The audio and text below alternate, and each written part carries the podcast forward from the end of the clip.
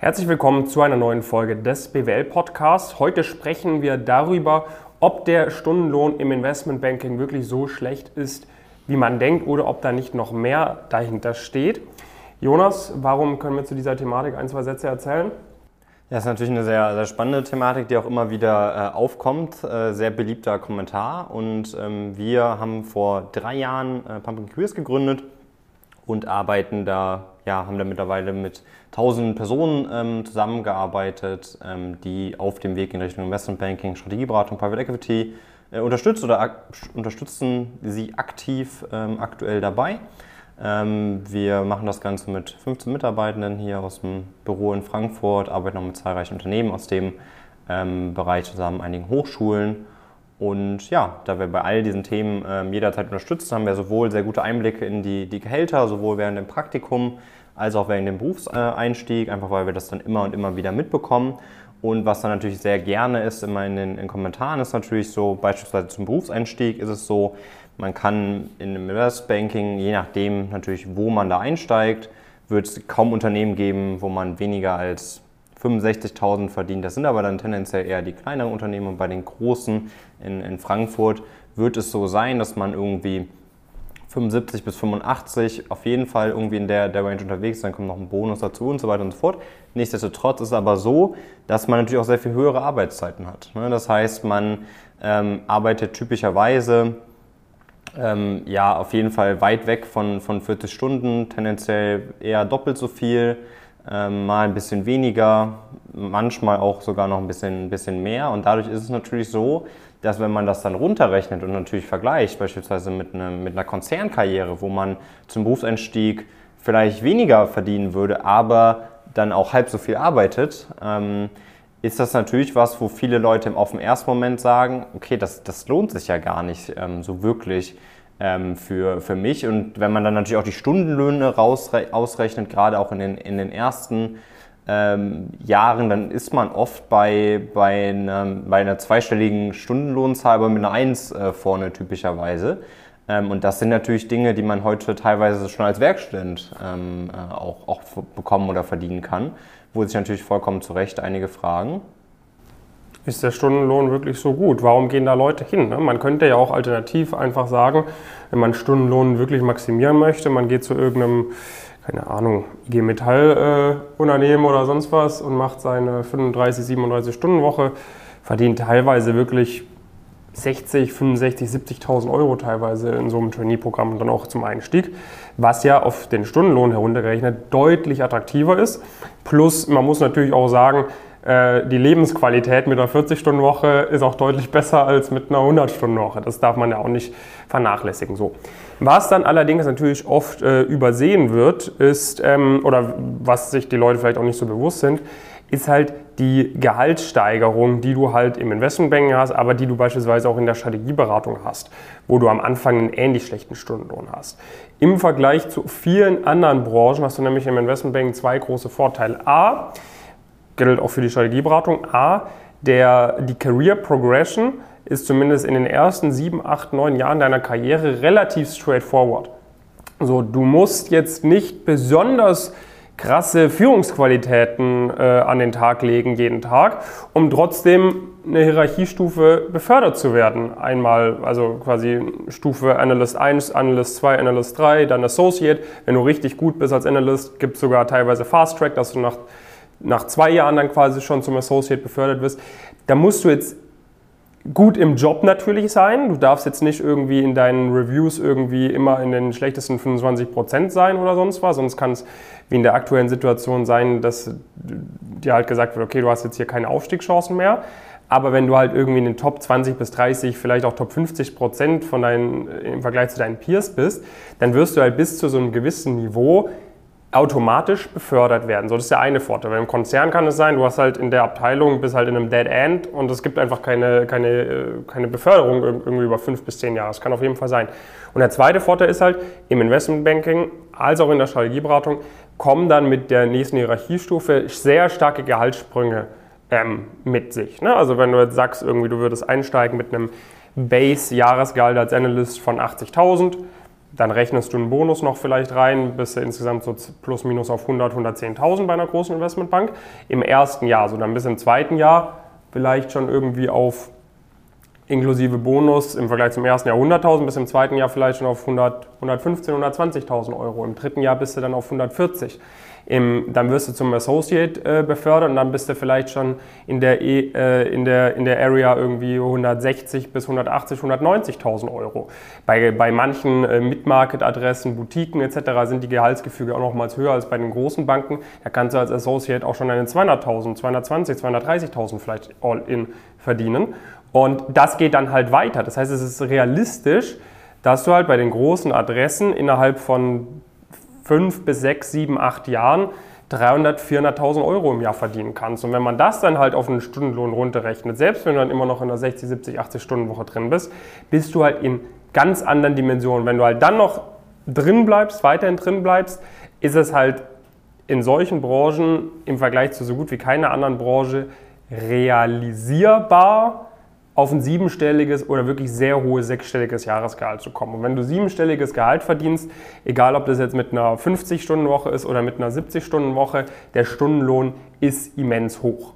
So, ne? Und das ist halt wirklich in, in natürlich ist nicht für jeden möglich, aber es ist in, in, in realisierbarer Nähe, wenn man dann bereit ist, irgendwie wirklich für sieben, acht, neun, zehn Jahre zu sagen, Karriere ist meine absolute Top-Priorität im Leben. Ja, ne, das heißt, ähm, also rein, wir haben jetzt rein wirklich auf das Finanzielle geantwortet, ne, auf, auf, die, auf den Kern der, der Aussage, dass es, also das ist mal halt eine sehr kurzfristige Perspektive dann, äh, dann, dann häufig.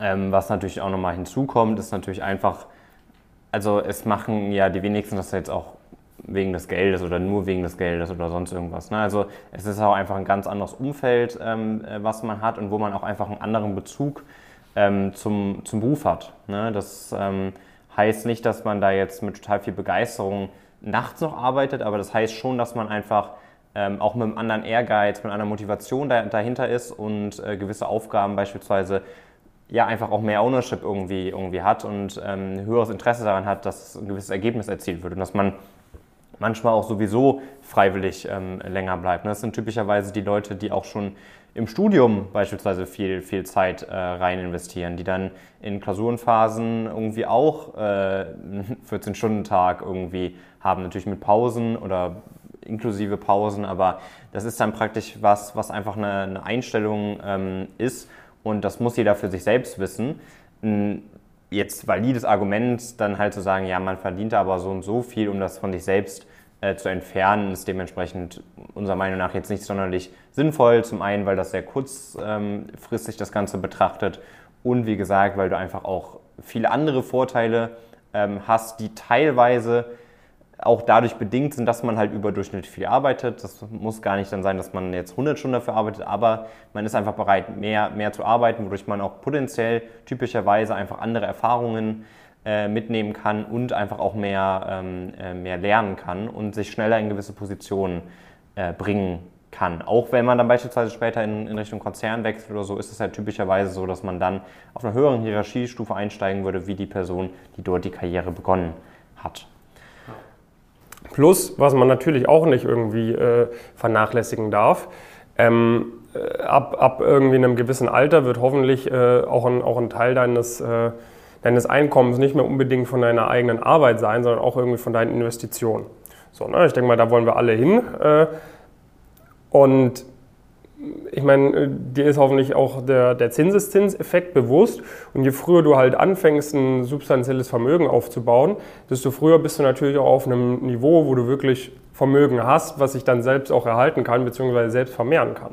So, wenn du jetzt, äh, sag ich mal, einen, einen, was auch völlig fein ist, ne? aber wenn du jetzt quasi einen Job machst, irgendwie, wo du 55, 60.000, 65, 70.000 Euro vielleicht irgendwann mal die 80, 90, auch mal 100.000 Euro mit, mit 10, 15 Jahren Berufserfahrung verdienst, dann wirst du halt, du hast natürlich ein solides Einkommen, dir geht's gut und so weiter und so fort, aber du wirst jetzt nicht auf das Level kommen, wo du jetzt sehr flott auch mal, sag ich mal, vielleicht einen, einen siebenstelligen Betrag oder einen hohen sechsstelligen Betrag auf die Seite legen kannst, um dir zum Beispiel gewisse Herzensprojekte finanzieren zu können, um dir vielleicht auch irgendwie äh, Kapitalanlagen finanzieren zu können, wie Immobilien etc.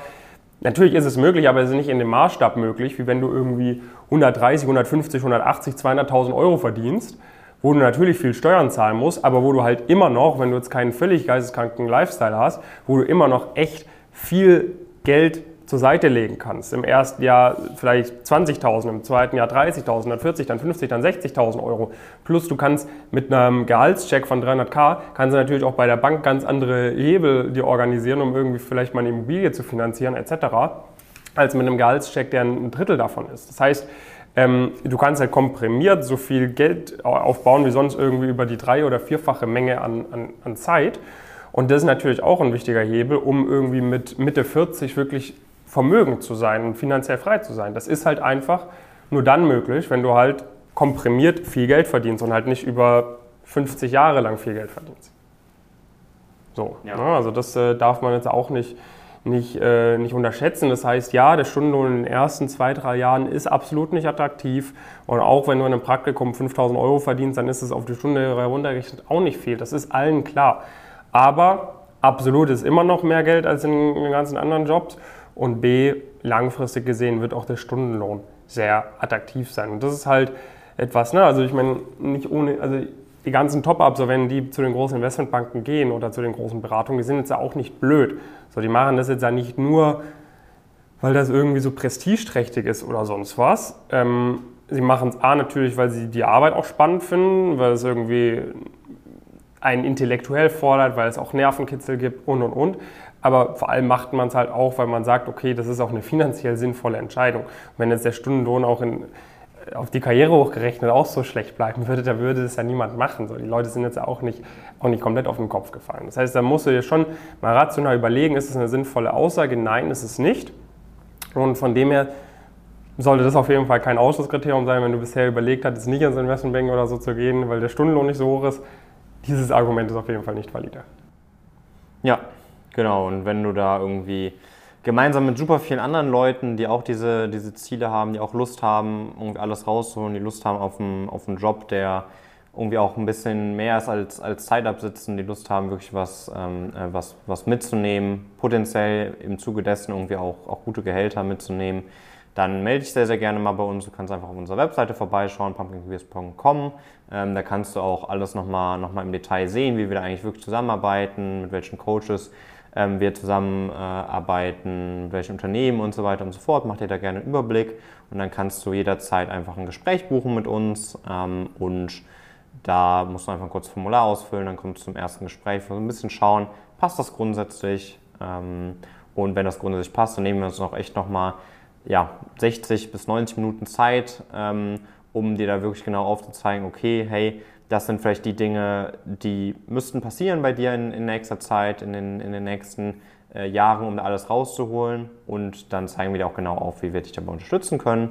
Ähm, das solltest du dir auf jeden Fall mal anschauen. Haben, wie gesagt, schon weit über 1000 äh, Leute äh, vor dir gemacht. Ähm, und das ist definitiv was, was du auf dem Schirm haben solltest. Komm da einfach sehr, sehr gerne mal auf uns zu und dann gehen wir das gemeinsam an.